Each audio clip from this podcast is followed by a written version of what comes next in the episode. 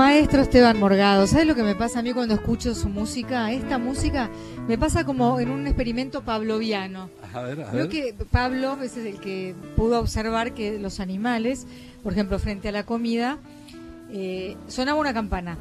Entendían que tenían que ir a comer. Le salivaban, comían. Tanto asociar una cosa con la otra, a veces solo con el sonido de la campana tenían ganas de comer. Bueno, a mí me pasa esto. El maestro Morgado toca esta canción y yo ya sé que va a haber alguien interesante, eh, alguien con un alma artística, con sensibilidad, y que vamos a poder a través de esta humilde idea que es letra y música recorrer su vida a través de sus recuerdos musicales y sobre todo él, que creo yo, además de por la fuerza de voluntad, por los buenos profesores, por una vocación muy marcada. Voy a seguir con las que- cosas que se me ocurren a mí. Con un don natural, con trabajo, transpiración, deseo, pero con ayuda de la música, se ha elevado hasta llevarnos a todos a la emoción. Así es. ¿Es así así es. más o menos? Y sí, creo que sí. Un talento además extraordinario, un, un- un grande, un, Un número uno. un número uno, claro. Sí, un En jugador de toda la cancha. Un jugador de toda la cancha, usted me nombró una cosa de equipo. Creo que lo que él hace también es de equipo, pero unos pocos llegan a ser primer bailarín o primera bailarina. Sí, claro. Estamos ante un caso. Absolutamente. Bueno, y además en, en lo particular de este personaje, un tipo entrañable, un gran amigo, tipo cálido, un- una gran persona. Señoras y señores, en Letra y Música, hoy desde la Feria del Libro está el señor Maximiliano Guerra. ¿Cómo le Qué linda presentación, gracias. Pero es un poco así, cuando yo dije todas esas cosas que hacen falta, se me ocurren más todavía, y tal vez alguna de las que nombré no te parezca, pero para llegar a ser un bailarín, además de que la música te eleve, te ayude, te guíe, hacen falta unas cuantas cosas. Sí, hace falta todo eso que dijiste vos, este, mucha voluntad, muchísima voluntad, eh, pero sobre todo el espíritu de nunca, nunca eh, dejar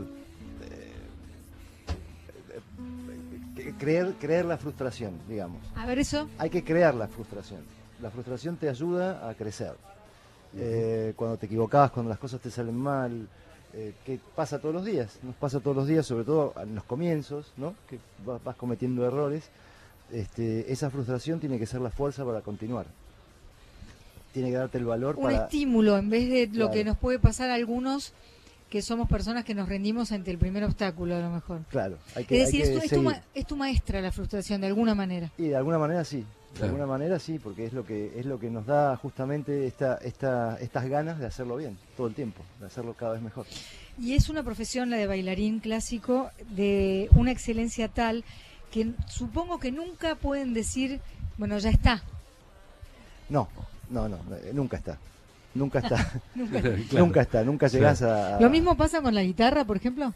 Sí, sí, claro, porque, porque efectivamente siempre hay un paso más por, por dar, ¿no? O para dar, efectivamente. Y es mucho esfuerzo, mucho tiempo para, para tratar de, de, bueno, de ir superando metas, superando etapas. Entiendo también que tanto la guitarra, de Esteban Morgado en este caso, por si alguien recién se engancha, estamos con Maximiliano Guerra. Eh, este programa se está haciendo en la Feria del Libro, que es un lugar que nos enorgullece, pero se está escuchando en toda la Argentina un sábado a la noche, ¿no? Eh, me ponía a pensar que ni Esteban con sus dedos y su guitarra, ni vos con tu musculatura y tu, tu arte se pueden dejar estar. Es decir, no se lo pueden permitir. Y si se lo permiten un ratito, supongamos unas vacaciones de un mes, a la vuelta, de nuevo. Pero que el cuerpo tiene memoria, ¿es así? Sí, sí, el cuerpo tiene mucha memoria, muchísima memoria. Eh, Sabes que, mira, te voy, a, te voy a contar una vez, leí un, en un libro... Este, Justo un- en la Feria del Libro, a ver si lo en- buscamos. justo en la feria del libro. eh, no, no, me- no me acuerdo cómo se llama el libro, pero sí me acuerdo de ese capítulo que hablaba de un señor que tocaba la guitarra, que se le había, había tenido un accidente y se, habían, se había quebrado los dos brazos y le habían dicho que no iba a poder tocar la guitarra más. Ah, tremendo. Y, y el tipo con la fuerza de voluntad, enyesado, estuvo un año enyesado con, con, con, con Operaciones, clavos, con clavos. operaciones y demás. Y el tipo todos los días meditaba y recordaba cómo, cómo hacer con los dedos y ejercitaba en la, en la mente, en el cerebro, cómo, cómo tocar la guitarra. Y después de un año, de- el, el tipo le terminaron todas las operaciones, qué sé yo, agarró, agarró su guitarra y la siguió tocando como, como antes. O sea que la cabeza juega un rol importantísimo. Importantísimo.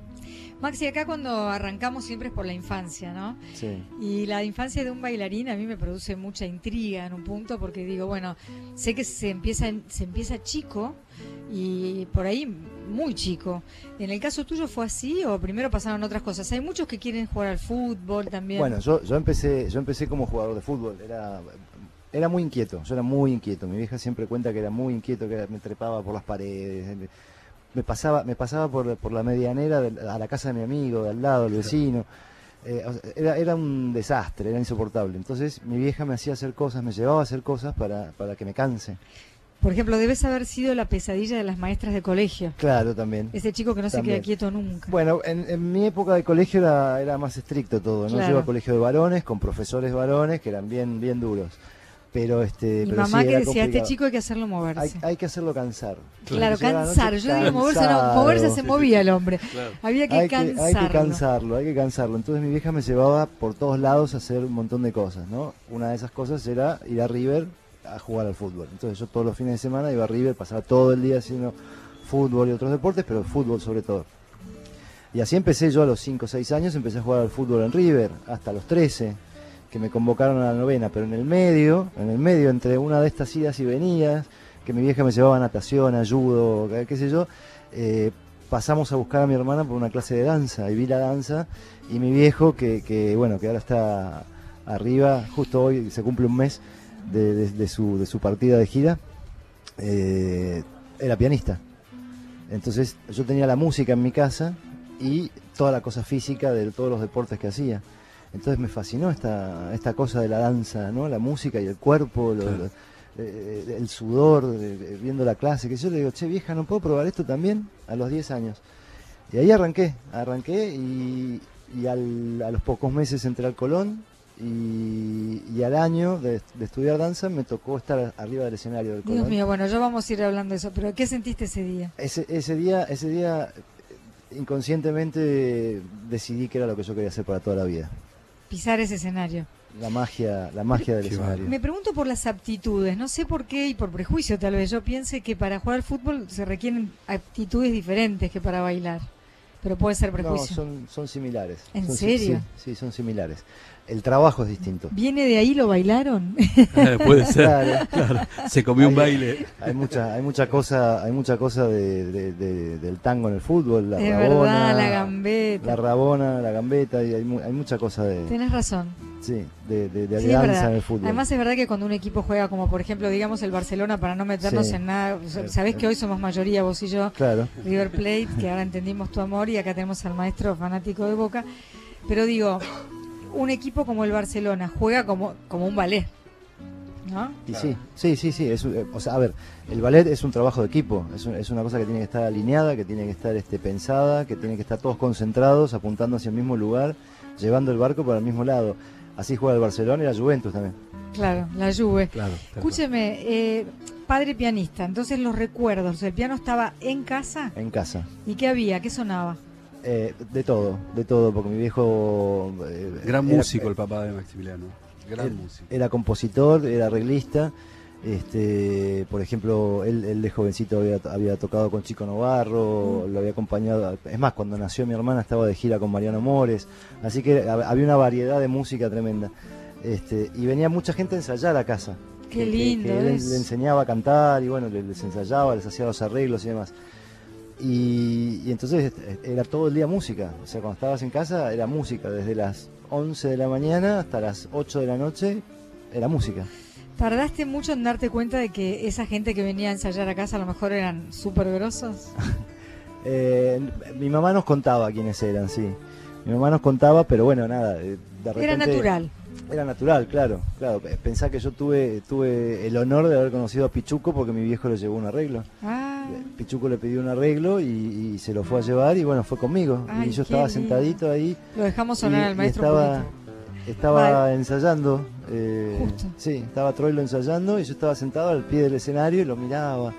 Y salí de ahí con unas ganas de tocar el bandoneón. ¿En serio? Te lo juro. No, no sabes lo que le rompí a mi viejo, pero me compré un bandoneón. tan difícil. Este, y, y bueno, y después, años después, me enteré quién era Troilo. Me enteré ¿Te, te acordás cuando fuimos con papá, que fuiste con Claro. papá a llevarle el arreglo a aquel? Es decir, tu padre era un tipo muy respetado. Sí, muy. Muy en el ambiente, muy respetado, muy conocido también. Este, de esa época, ¿no? De, de su época, de su época de gloria, digamos. Ahí está tocando el maestro, lo dejamos brillar amorgado. Si querés cantar, cantás, ¿eh?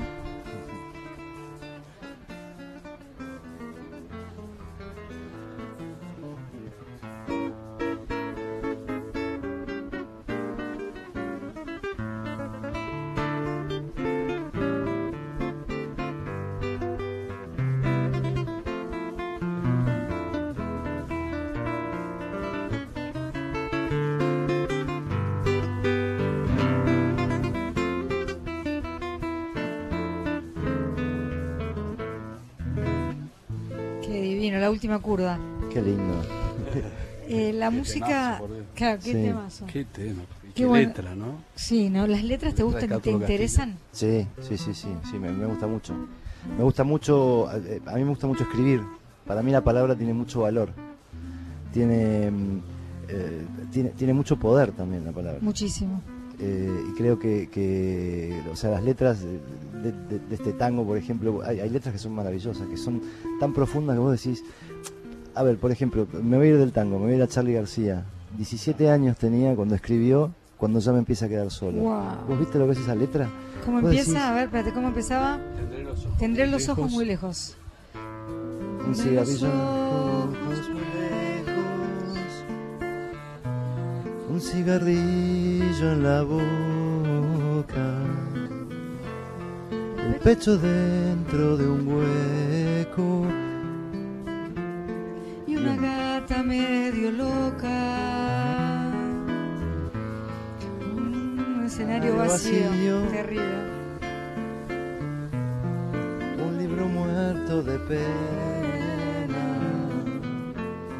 Un dibujo destruido.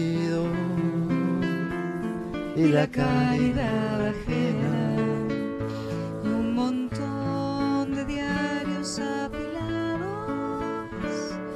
Y la voz Cuidando mi pasado. Ah, era una flor, creo. Y un rumor de voces que me gritan. Y un millón de manos que me aplauden. Y el fantasma tuyo sobre todo.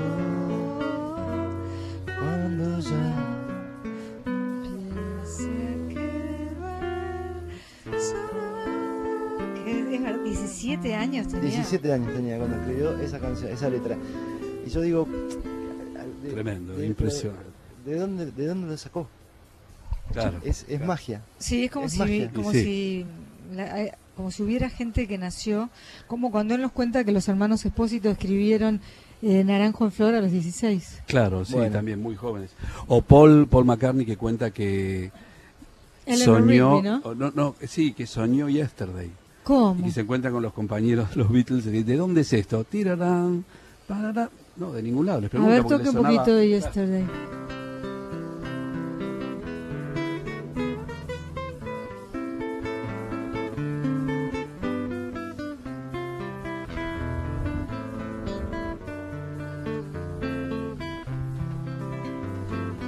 Tipo lo soñó. Entonces fue a preguntar a ver si por casualidad no lo Sí, por conocían. casualidad era, era un tema ya, le, le sonaba como conocido. Claro.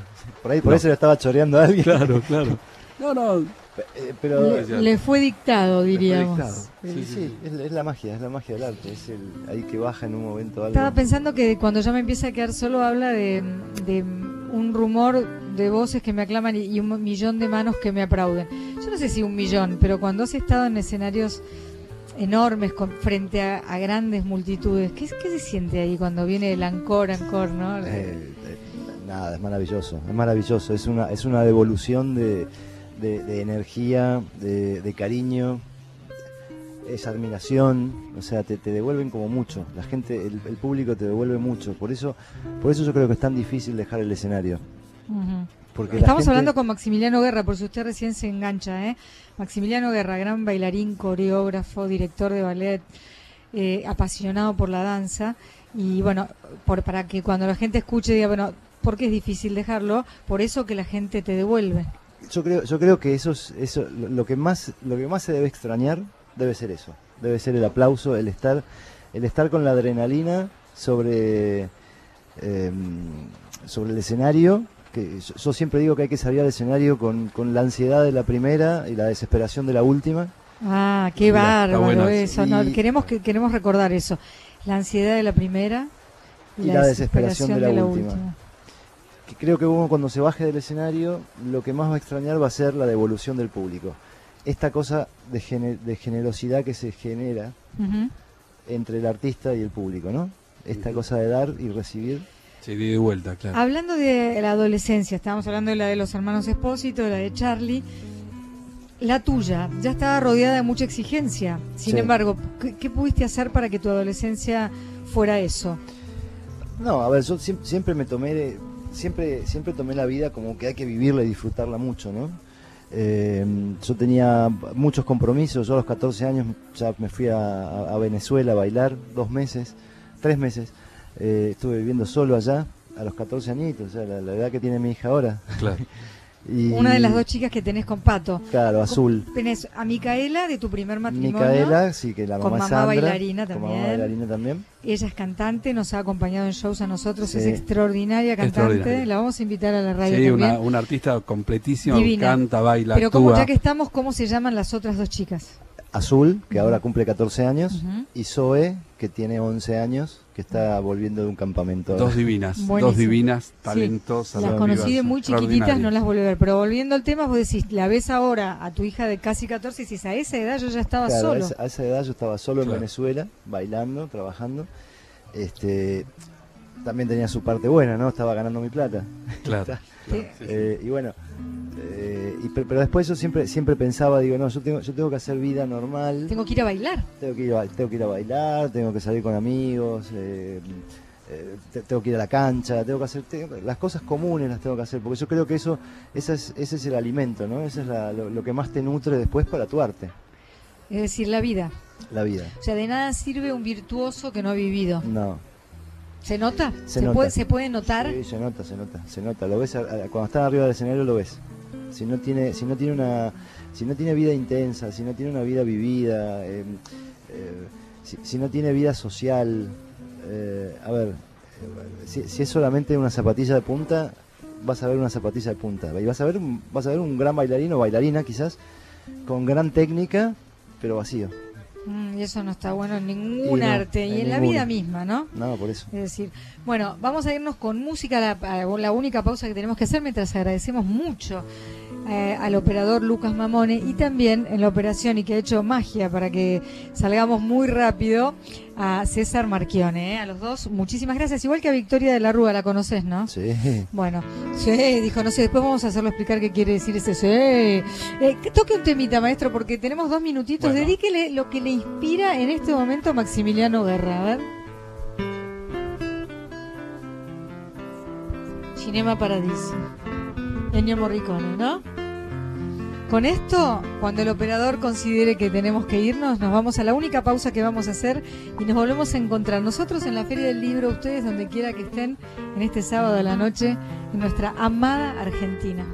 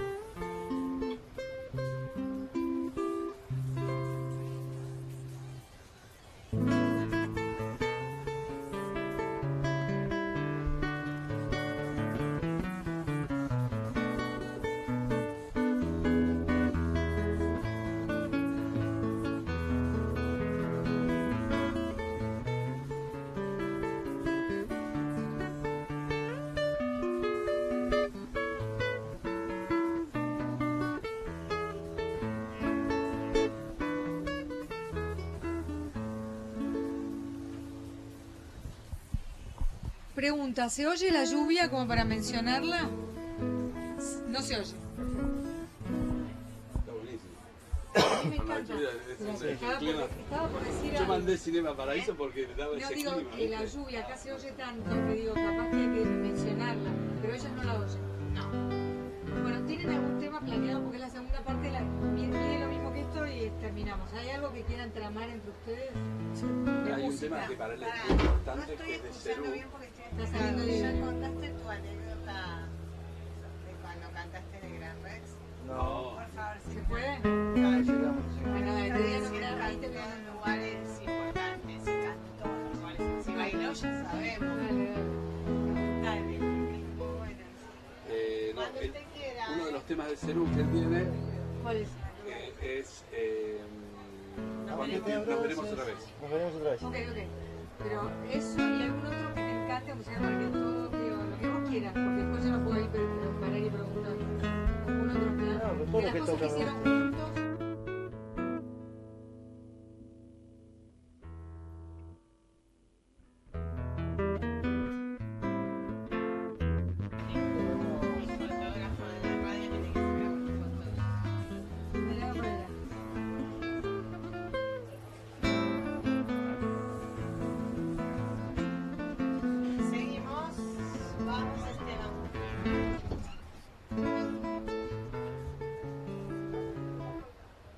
Estamos, ¿no? Vamos. Nunca paró. Seguimos en este sábado a la noche con el querido Maximiliano Guerra, primer bailarín. ¿Qué quiere decir primer bailarín? No que fue el primero en ser bailarín en este mundo, maestro. No, claro, es ¿Qué quiere decir ser primer bailarín? Y- Para usted, maestro, dígame usted. Y que es un número, un número uno. Claro. Es un, un Gardel de la danza. Claro, exactamente. ¿No? ¿Será lo mismo que llegar a ser primer violín de una orquesta? Y calculo- un concertino, el, el- Ah, el primer violín de una orquesta. Sí, sí, ¿Se llama claro. así? Concertino, y sí, es un tipo muy virtuoso, un, un referente. Bueno, antes Un de... tipo a seguir. Claro, Eh, exactamente. Lo mismo pasa con el primer bailarín. Así es. que cuando, hasta donde yo he visto ballet, cuando llega él allí alto, tiene que también bailar con una bailarina, ¿no? Sí. Eh, ¿Te ayuda tu, tu fuerza? Eh, digamos, es importante que el bailarín, además de ser virtuoso, sea fuerte, porque la tiene Sí. que llevar muy alto a ella, darle Sí, sí, sí. seguridad. Sí, tiene, ten- tenemos muchas levantadas, tenemos este mucha técnica también tenemos que tener, ¿no? Es, es muy importante la técnica de, de- partner se llama, ¿no? Cuando, Sí, sí, sí, cuando sí. levantás a la, a la compañera y demás. Ajá. Eh, en los padedés y todo, todo eso que, la- que a veces las haces volar y las tenés que agarrar y demás. Hay mucha técnica, hay mucha práctica y mucha fuerza. Como debería haber en la vida real, eh, digamos, uno se da cuenta a veces, mirá la pavada que te voy a decir, que a veces queremos, tenemos que hacer una determinada fuerza y la hacemos con el lado eh, equivocado del cuerpo, Claro. ¿no? Cuando tenemos que involucrar los abdominales, lo hacemos con la espalda y nos la rompemos. Eh, pero es la típica, que te agachás a levantar. Y ahí este, quedas duro. Claro, claro, y te quedas duro de la espalda. Y, y hay un buen consejo para toda la población, fuerza abdominal. Fuerza Y abdominal Flexión y, de piernas. y flexión de piernas, claro. Tenés que levantar con la espalda lo más derecha posible. Ah, ahora entendí. Ahora, nosotros, por ejemplo, tenemos que tener muy fuertes los abdominales para proteger la espalda. La espalda Cosa, es lo, lo cosa que, que, más... tampoco, tampoco se asocia tanto. La gente vive quejándose de su dolor de espalda y no se plantea si tiene fuerza abdominal. Claro. Ah, Si tenés problemas en la espalda es porque los abdominales están mal. Mm. A ver, eso, eso es, es clavado así. Y la gente Y- se hace cualquier cosa en la espalda y no pasa por hacerte unos abdominales. Claro, y nosotros, por ejemplo, eh, para levantar, no sé, que tenés que levantar a veces 55 kilos, 60 kilos a veces, Claro. este, tenés que proteger mucho la espalda. No, pero además, yo siempre digo lo mismo, ¿no? De- en cuanto al ballet. Tenés que hacerlo, pero además tiene que parecer que no lo estás haciendo, que es lo peor. Claro, no, y encima, o encima sea, que te da placer eso que estás el, haciendo. el, virtuos- el virtuosismo del, del hombre, cuando baila con la, con la mujer, es hacer lucir a la mujer. Ah, Claro. o sea que, O sea, que es una un acto de, generosidad y impresionante. de caballerosidad. Total. La tenés que hacer lucir bien, entonces bueno, podés, no se te puede ver la fuerza que estás haciendo para levantarla. Claro, claro, imagínate, si no podés poner cara de Ca- levantar que- pesas. claro, no. Después, por ejemplo, cuando brillan los varones, no sé cómo se llama y tengo miedo de decir mal el paso, pero viste cuando van todo alrededor y se lucen haciendo Eh, una, como un. Ay, qué lindo es eso. Ahí se luce un varón. Sí. ¿Esos Sí. son los mo- momentos de más lucimiento? Hay, sí, en la, sí, la variación, las variaciones y, y las codas. La coda es, la- o sea, siempre es la parte final del, del, del y es donde más se luce el, el- el hombre, sí. Ujú. Que, que ahí, ahí empieza a hacer como, digamos, la técnica más virtuosa, más veloz, hacer muchos giros y Estaba pensando cómo Maurice Bellar pudo hacer que Jorge Don brillara teniendo, haciéndolo bailar Carmen y que él fuera el centro y lo rodearan mujeres. Eso fue Bolero, bolero de En el Ravel, bolero de sí. Ravel. Eh, El sí, bolero. pensé en Carmen de Bisetti del bolero, tal cual. Pido perdón por el error. Qué lindo eso. ¿Se acuerdan de Jorge Don bailando Sí. sobre una mesa y todas mujeres alrededor? sí, sí, sí, sí. Y después y después lo hacían todos hombres. Jorge, eh, eso eso fue creado para Gracia Galante. Este, y después lo, lo hizo Maya, lo hizo Jorge Don y últimamente lo estaba haciendo Silvia Guillem. Ella ya no la ubiqué, pero no me olvido de esa imagen de Jorge Don, a No, quien Jorge, tuve la suerte de conocer. Sí, Bueno, del día que pisaste ese escenario y eras tan chiquito y dijiste, es esto, sí. hasta que lograste ser Maximiliano Guerra, porque no nosotros no sabemos el nombre y apellido de muchos bailarines, sabemos no. un puñadito. Eh, ¿Qué pasó? ¿Cuánto tiempo? ¿Tuviste alguna varita mágica, algún otro momento mágico? Cruces, ¿no? Con gente que creyó en vos. Sí, tuve mucha gente que me apoyó, mucha gente que creyó en mí. Eh, cuando en, en un momento, en un momento hubo un, pro- un problema grave entre la compañía del ballet, eh, del Teatro Colón y la dirección que había en ese momento, este, y sacaron a esa dirección. A mí me sacaron el contrato del Colón. Qué duro. Y, y me fui a, no, sí, pero Fue para bien. yo me fui a, me fui a trabajar a La Plata, al Teatro Argentino. Ah, mira. Trabajando en el teatro argentino, eh, ahí empecé a hacer mis primeros roles. Roles que son roles de primer bailarín. Mis primeros, este, Corsario, Don Quijote, eh, Giselle, eh, Carmen, eh, Don José en Carmen. Y, y ahí fue ahí fue donde, donde Carmen se, se empezó tara, Eso es Claro, Carmen. Esa es la banera. No, de no, pero Carmen. de Carmen, ¿no? Sí, sí, Ay, sí. porque se te estaba Sí, sí, tratando sí, sí. de pensar por qué pensé en Carmen. Y entonces hiciste ya, eso fue como al final lo que pa- parecía, como decíamos al principio, un, un obstáculo Claro. terminó siendo un favor. Eh, y, y terminó siendo terminó siendo o sea, la- el, el- el comienzo de mi carrera de primer bailarín ¿no? porque yo como muy muy jovencito 16 años 15 16 años este, estaba en La Plata bailando primeros roles a los 17 casi sí 17 y pico eh, hubo concurso para entrar al Colón y volví al Colón y ahí ya a partir de ahí ya hice siempre roles de primer bailarín no, no- no hacía más de, de cuerpo de baile hice poco cuerpo de baile Mm. y, y- y después vino Pierre Lacotte y me seleccionó para hacer la Silfid y ahí fue el boom. Ese fue el ¿Eso boom. en qué año fue más o menos? Eso fue en el 86. Ujú. Una carrera importante. ¿eh? Sí. Y en el Importante, 86, en te- lo- cuando dije importante, es una redundancia, todos sabemos eso. Pero cuando hago una cuenta rápida en mi cabeza, porque es más o menos mm, dos años después de que yo empezara a, a- nada más que a usar la palabra, a quedarme quieta sin usar los abdominales ni nada, Claro. pienso en tu vigencia, ¿no? claro. De tantos años. Y sí, son, son 35 años de carrera si contamos desde que empecé en, la Pla- en el Teatro Argentino de La Plata. Es mucho para un bailarín. Sí, Más de lo que te hubiera permitido el fútbol. m- mucho más, Claro. mucho más, Claro. mucho más. Una Y reflexión sigo, ¿eh? Y sigo.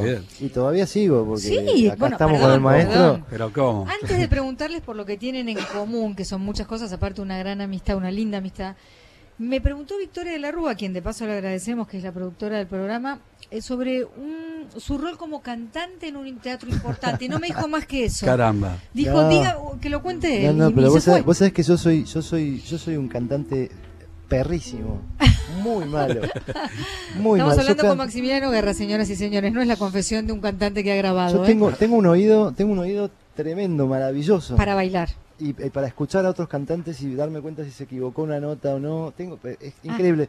Pero eso no lo puedo pasar a mi voz. Bueno, pero eso le pasa a muchos músicos, ¿sabías eso? También. Morgado mus- entona, ah. pero hay músicos que son músicos capaces no solo de tener buen oído, sino de ejecutar una pieza, Sí, perfectamente. Que desafinan. pero Cuando desafío. cantan desafinan. Pero no es raro entre eso. los músicos, sí. Yo, Es raro. yo no soy músico y desafino. Ok. a mucha honra. claro, desentrado. Pero una vuelta, ha- hacía cuatro años que no bailaba, hacía cuatro años que no bailaba en, en, la en Buenos Aires, en, mi- en- En nuestra ciudad. en nuestra ciudad, en mi ciudad. Este, hacía cuatro años que no bailaba y iba a ser el Gran Rex. Entonces decidí, como yo toco un poquito de guitarra y, y escribo, porque me gusta escribir mucho, decidí escribirle una canción a mi público. Qué lindo. Lo peor que hice fue decidir cantarla en vivo también. Vos decís que el público eh, No, no, se, no, no no. se merecía tal vez eso. El público no se la esperaba, no se la esperaba. Igual no me salió tan mal, separá, no me salió tan mal porque la ensayé mucho, que sé yo, la toqué con un, eh, La, la, gente, la guitarra la tocaba un gente se emocionaba. Pero no, no se lo esperaba la gente. Y el que menos se lo esperaba era Caballero, que en ese momento era el productor, Productor. que le pedía por favor a Pato, a Patricia, mi mujer, le pedía por favor decirle convencelo que no cante, convencelo que no cante. Ah, sí, ¿te lo confesaron después o te lo fueron confesando No, no, no, me lo- no, después, después me lo dijeron. Ay, mira, Maxi, no te Pero vos conviene cantar. abriste el show del Gran Rex can- Yo abrí el. Gran Rex, No. el Gran Rex lleno, 3.000 Vamos a personas. eso, le tenemos que decir a la gente de toda la Argentina que tal vez no hayan venido a Buenos Aires que Claro. el Gran- Gran Rex es un teatro en la calle Corrientes inmenso. Para eh, tres mil y pico de personas, Claro. claro. Lleno, De lleno el bote a bote. teatro, lleno el teatro. Y el tipo se arranca abre el telón y el tipo cantando. sale con una camiseta mitad celeste, mitad blanca, un traje blanco, ¿sí? Abajo tenía puesto la ropa de valladera. Porque yo salí de cantar, salí, abrí el telón, empezó Miguel Gómez, un amigo también que creo que lo conoces, eh, a, a tocar la canción. Ajá. Yo la canté, salí, me saqué la ropa esa y empezó la música de Valladera y salí O sea tsararara, con la pluma y todo. O sea que antes de que la gente pudiera creer que era un recital, Claro, claro, no, no, no. Le dije, no, No no, no. No, que no, me van a ver, me van a ver bailar. bueno, Pero primero, Pero primero les canto. primero les canto. bánquense muy bien. esta. Bánquense O sea, esta. Es mucho peor dárselo como bis. No, no, Claro. no, Claro, no, ahí no, ahí mala no, porque, no, impresión. porque ahí, ahí le, das la, le das la posibilidad de que se vaya. Claro, Que se claro. levante y se vaya. No, no, no, no. Entonces, no, había, había que tenerlos sentaditos. Bueno, Maximiliano Guerra y el maestro Esteban Morgado han hecho cosas juntos. Mu- hace muy poquito también. Hace muy Cuente poquito. usted, Morgado. Bueno, tuve, tuve la suerte, el gran honor de que Maximiliano me convocara para hacer unos arreglos para un espectáculo extraordinario que se llama Quereme así, sobre la vida del genial poeta y amigo Horacio Ferrer. Una historia bellísima que es la historia de amor entre Horacio Ferrer y su mujer Lulú. Todo obviamente mechado con la música del genial Astor Piazzolla, porque la dupla Piazzolla-Ferrer es una dupla como Gardel y Lepera, digamos, ¿no? Eh, como Maradona y Messi. Así que un espectáculo bellísimo donde estaba Maximiliano, Patricia, su mujer, Pato Vaca Urquiza como primera bailarina, el ballet del Mercosur, un montón de bailarines extraordinarios, nosotros con mi cuarteto devenido en quinteto, con la presencia de mi hermano en el piano, Mica Guerra, que cantaba, eh, y Lulú, la mujer de Horacio, como una de las actrices. Qué junto a Lucho, un actor, y contar esa historia de amor con tanta gente involucrada y en un espectáculo tan bello, tan dulce, Quereme tanto así talento. es una línea de la balada para un loco, ¿no? Así es. Quedéme así piantado. Claro. La última vez que lo hicimos fue hace poquito, casualmente en el Gran Rex, casualmente en el Gran Rex lo hicimos hace poquito y Para el Día Internacional de la Danza. para el Día Internacional de la. Danza. Y ahí cantó Katy Viqueira. Ahí cantó Katy, sí, Divina, así cantó Katy, Micaela. amiga. Bueno, escuche, ¿quiere, quiere tocar algún pedacito, algún alguna fragmento? Maestro Morgado, Sí, ¿eh? Al- al- estamos no. hablando de Piazzolla Claro. y Ferrer y la gente está en su casa diciendo, un poquito. Claro.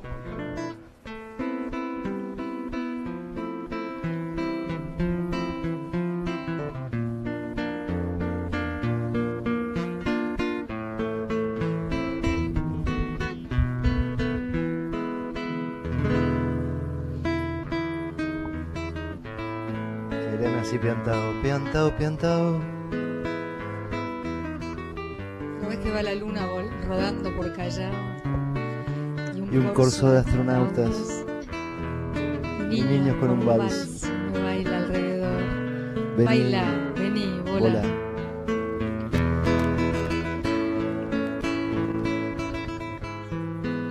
Trepate a esta ternura de locos ¿Qué hay en mí? que hay en mí.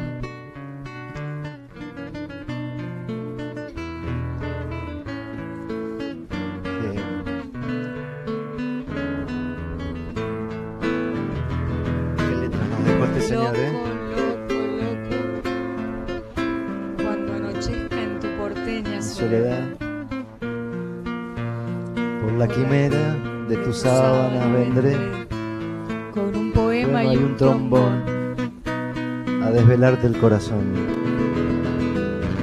Loco, loco, loco. Como un acróbata de mente saltaré sobre el abismo de tus cotas hasta, hasta sentir, sentir que enloquecí tu, tu corazón, de libertad. Ya, vas a ver. Divino. Bueno, quiero. ¿eh? Esto me emociona siempre. No sabes, eh, no sabes, Silvina, lo que era este número porque era un solo de, de Maximiliano bailando la balada y era realmente extraordinario, era, era conmovedor. Hablemos de Pato, de tu mujer, que Hablemos. también es bailarina. Sí. ¿Cómo se enamoraron? ¿Dónde fue? Eh, a ver, nos enamoramos cuando, a ver, en realidad, en realidad sucedió, sucedió que estábamos haciendo una gira y Marcela Goicochea, que estaba bailando conmigo en Ushuaia, se lastimó un pie en el calentamiento antes de, de empezar a- la función, se torció un pie y no pudo hacer la función. Y bueno, como siempre tenemos a alguien que nos reemplaza, ¿no? Eh, había una chiquita que reemplazaba a, a Marcela en, en Valladera y Pato la, la tenía que reemplazar. La, Mora Godoy, la coreografía la había puesto Mora Godoy y Mora había elegido a Patricia para reemplazar a Marcela Goicochea si sucedía, si sucedía cualquier cosa, ¿no? En este caso sucedió, así que bueno, tuvo que salir Pato a bailar ese tango conmigo que tenía, era Gallo Ciego, que también lo hicimos, este, que termina con un beso. Y ¿Fue la primera vez que eh, reparaste en ella, de golpe, cuando te tocó bailar con ella? A ver, no, a ver, yo la había visto como, a ver, yo como director y ella como bailarina siempre la veía como una bailarina bella, muy bella, pero una bailarina más. Y lo que lo que pasó fue esto, porque fue el beso en el escenario, después este le robé otro beso en el bis y algo me pasó, pero o sea, algo mágico fue, pero fue así como al- algo que no, no, se entendía bien. Y, lo que sí me gusta a mí cuando pasaban estas cosas en la compañía y siguen cuando pasan ahora también es eh, agradecerle a las bailarinas o a los bailarines que han resuelto los problemas, ¿no? Entonces la, la senté en, en mi mesa, le serví un champán, a la otra chiquita le serví, creo que no me acuerdo, también champán, también champán. Este, y, y bueno, y nos quedamos hablando como hasta las 5 de la mañana y ahí fue donde, donde empezamos a, a, que, a que algo pasaba ahí, ¿no? El amor de las almas sería. Claro. Igualmente, antes de esto, antes de esto, una vuelta en Neuquén, ella tenía que bailar, eh, tenía que bailar canción de cuna para despertar, una, una coreografía que la hace divina Patricia. Este, y me acuerdo que estaba muy nerviosa, estaba muy nerviosa. Entonces yo me fui del otro lado del escenario, la vi que estaba sola y muy nerviosa repasando la coreografía. Entonces me le acerqué y le dije, te, ve- te veo muy nerviosa, me dice, muy nerviosa, qué sé yo. Le digo, bueno, decime una canción que te guste. Y me mira. Y, y ahí dice, nos veremos otra vez. Oh, Entonces le digo, bueno, a mí me encanta, le digo, vamos a cantarla. Entonces nos pusimos a cantar la canción.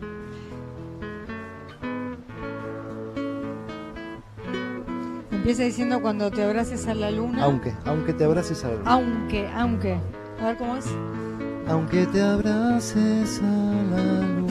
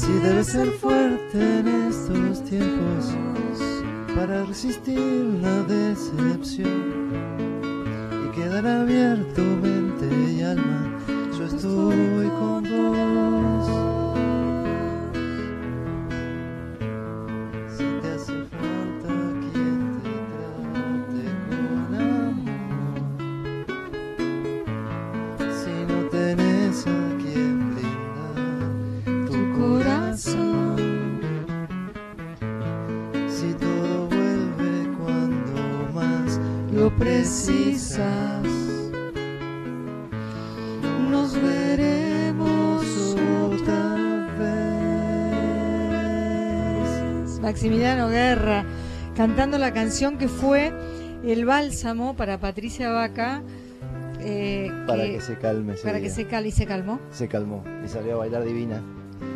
Encima esta canción, con esta canción yo dormí a mis hijas. En serio. Sí.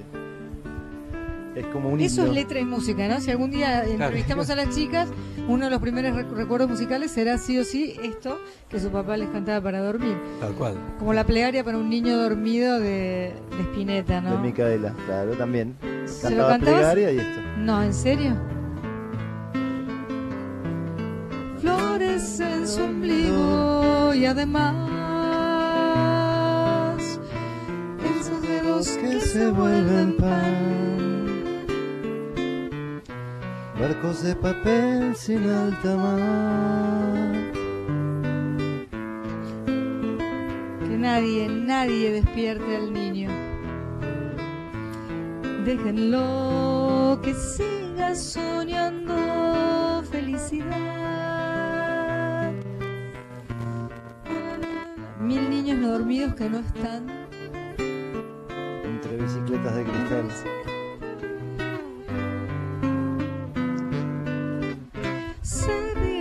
Se ríe el niño dormido, ¿no? Quizás se sienta gorrión esta vez, jugueteando inquieto en los jardines de un lugar que jamás despierto encontrará. Qué lindo haber crecido con tanta poesía nosotros, ¿no? Sí, sí, la ¿No verdad que sí. La verdad que sí. Eh, estos, estos tipos eran. eh, tenían esa, esa capacidad de hacernos eh, vibrar y volar. Las dos cosas. ¿No? Eh, hablando de hacer vibrar y volar, una vez que ya te paraste, además de bailar vos en el lugar de director, coreógrafo, Sí. ¿qué tuviste que hacer? ¿Qué tuviste que ajustar? ¿O justamente por haber sido dirigido tantos años antes, era fácil? No, vos es que a mí, a mí siempre me gustó dirigir. Yo dirijo desde muy jovencito. Yo en el año 92 tuve mi primera compañía que se llamaba El Joven Ballet. Este, era, era muy joven. Yo en esa época vivía en Londres y había, había formado ese grupo que hoy, por ejemplo, hoy en día todos esos bailarines están muy bien en distintas compañías, ¿no? Son primeros bailarines del Colón o primeros bailarines de La Plata, hay algunos en el extranjero. eh, y eran era a, mí me gustaba dirigir siempre me gustó dirigir siempre me gustó me gustó esto de dar esto de, de- de poder ayudar al otro a, a- a- crecer a, mm, aprender a aprender un poquito más. Y también me di cuenta que haciendo eso aprendía yo porque se aprende mucho dirigiendo. Claro. cuando tenés a alguien enfrente y lo, lo ayudás dices ah mira o sea, cómo claro a ver y si lo, lo- lo pruebo yo lo hago ahí ayudando al otro te ayudas vos y creces y ap- aprendes es, es una es una ida y vuelta todo el tiempo Después, lo que quizás lo que más me costó eh, no fue dirigir mis compañías, lo que más me costó fue dirigir el Colón, que eh, tuve, tuve que entrar de nuevo a una mentalidad estatal, ¿no? Donde, bueno, obviamente yo eso lo tenía, porque yo eso lo, lo, lo- lo crecí cuando, cuando era adolescente, ahí crecí yo y ahí, ahí bueno, ahí empecé, empecé mi carrera. Este, pero me, me costó mucho después de tantos años de estar en compañías privadas, ¿no? De, de- de comprender la mentalidad y la forma de trabajo. Eh, entonces tuve- ahí tuve que hacer un clic eh, mental fuerte, fuerte porque bueno, no, no había terminado la coreografía, ponele, este, y a las 5 se van. Pase lo que pase. Pase lo que pase, no es que no es que Por un como- tema gremial, digamos. Cla- claro, sí, bueno, tiene muchos reglamentos, tiene muchos Como si fuera que uno marca tarjeta aunque estés en la mitad de una coreografía Claro. que te está, está a punto de salirte bien. Claro, y, y de repente, qué sé yo, en el ballet del Mercosur, si vos estás trabajando, decís, eh, ¿se pueden quedar media hora más? Sí, claro, por supuesto. El que, no, no, yo no puedo porque tengo médico, qué sé yo, pero Pero si no, la voluntad está. la voluntad está, ¿entendés? O sea, la- la- la- la- el tema este Sí. de, de- de los reglamentos, ¿no? La cosa tan rígida, tan rígida, tan inflexible en realidad, que, que ahí, me parece que choca también con el arte y la, crea- y la ¿Lo creatividad. pasaste casi mal, podríamos No, decir? no, no, no, no, no la pasé mal, no la pasé mal, no la pasé muy bien, la pasé muy bien, me encantó dirigir, ayudar a la compañía, me encantó dirigirla, este, me, me, me gustó el resultado que se, que se veía. Este, así que bueno, nada, que siga, que siga su crecimiento, que siga su camino, ¿no? Siempre va a ser un lugar al que agradezcas y ames. Sí, por supuesto, por supuesto. Has bailado en teatros iguales o más importantes que el Colón. Sin embargo, ¿qué tiene el Colón si tuvieras que definirlo? El color es mi casa, Mm. Es mi casa. Es, es como decir, este, est- estoy en casa, estoy en casa. Mientras fuiste bailarín y ahora que lo sos también, ¿te puedes permitir jugar un picado, por ejemplo, de fútbol? No, eso no. Mm. Eso no puedo. Eso no puedo. Porque te pueden lastimar. No puedo. No, pues, no. Te pueden lastimar, te puede lastimar a alguien o te puedes lastimar solo. Si te torces un pie, te haces un esguince, estás. ¿Te- ¿Tuviste alguna lesión semanas. importante? Sí, sí, tuve, tuve. Tuve. Yo me corté el tendón de Aquiles. Eh, tiene- necesita una recuperación en el larguísima. escenario. Sí, sí, pero. ¿En el escenario? Sí, estaba, estaba acá en el Cervantes. Estaba. ¿Y? Estaba bailando en el Cervantes y nada, salté y en el aire sentí ¡pac! En un el ruido. aire. Y cuando bajé no podía apoyar el pie, pa- parecía que tenía que pisaba algodones. Ay. El pie no. Tremendo. Bueno, eh, dije. Se me... Bueno, y ahí viene una pregunta que, que viene al caso por justo esta que te estás acordando ahora, pero puede ser para cualquier otro momento de bajón, ¿no? Sí. ¿Qué, qué es lo que te mueve espiritualmente? ¿Cómo, ¿En qué te apoyás? ¿Cómo te ayudas?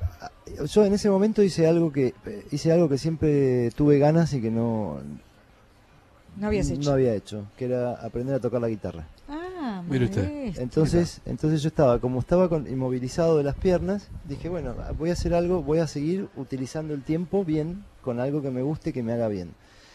Y eso de la guitarra eh, me, me ayudó mucho, me ayudó mucho porque me, me llenaba, me llenaba un lugar, un lugar que no tenía con, o sea, no tenía el arte en las piernas en ese momento. Además, además, me imagino que te alejaba de la obsesión eh, que uno puede llegar a tener. Me imagino yo, ¿eh? Eh, Nunca trabajé con mi cuerpo, pero digo, te podés llegar a obsesionar con esa lesión. Seguro, seguro, pero aparte esa lesión es una, es una lesión que si no está bien operada y no está bien hecha la recuperación, quizás no vuelvas a bailar. Ay, Dios. Entonces eh, había, había que tener mucha paciencia, mucha, mucha frialdad en la cabeza. Me puse a tocar la guitarra, este, me puse a escribir canciones, me puse a hacer cosas que me hacían bien. Y después me fui a, me fui a Italia, yo vivía en Italia en ese momento, me fui a Italia a recuperarme y, y en seis meses estaba de vuelta en el escenario. Divino. Queda poquito tiempo. Queremos volver a agradecer a los operadores, a Lucas Mamone y también a César Marchione. Hay que decir que estamos en la Feria del Libro de Buenos Aires, un, un, eh, acontecimiento que interesa eh, a nivel regional y a veces vienen Sí, sí. figuras incluso de, de otros continentes. Estamos trabajando en una unidad móvil de Radio Nacional Así es. y las cosas no son a veces tan fáciles como parece, sin embargo No. sale perfecto. Así que es por eso que queremos agradecerles. A Victoria de la Rúa también le agradecemos, aunque te haya mandado al frente con esto del canto en el Gran Rex, pero Ah, pero bueno. está perdonada, es la verdad. no, no he mentido. No, a no. Maximiliano Guerra por este tiempo que nos ha dedicado. Maxi, muchas gracias. Fue tu cumple hace poquito. Muy feliz Sí, cumpleaños. gracias. Muy feliz cumpleaños. Y gracias por regalarnos un rato de, de tu tiempo para que en la Argentina entera, bueno, hayan escuchado algu- algunas cosas que tal vez sabían, otras que a lo mejor no. Pero bueno, está la madurez de un artista y que tiene para mucho rato, tiene cuerda para mucho Tenemos rato. ganas. Ganas, físico, entusiasmo y, e inquietudes, ¿no? Sí. Para mí el entusiasmo en cualquier orden de la vida es fundamental. Maestro Fundamental. Morgado, gracias. Es todo suyo el cierre. Placer. Lo que usted quiera puede tocar. Tenemos un par de minutos para que usted le dedique a su amigo eh, Esto va como, homenaje o qué. como un men- homenaje, porque es como un pájaro. Muy bueno, Blackbird. Muchísimas gracias por su atención. Nos vemos, bueno, nos vemos. Sí, nos citamos el sábado que viene a las 22 por Radio Nacional, esta radio que nos da la oportunidad de estar con ustedes. Blackbird, interpretada magistralmente por el maestro Esteban Morgado, según una versión de Cacho Tirao.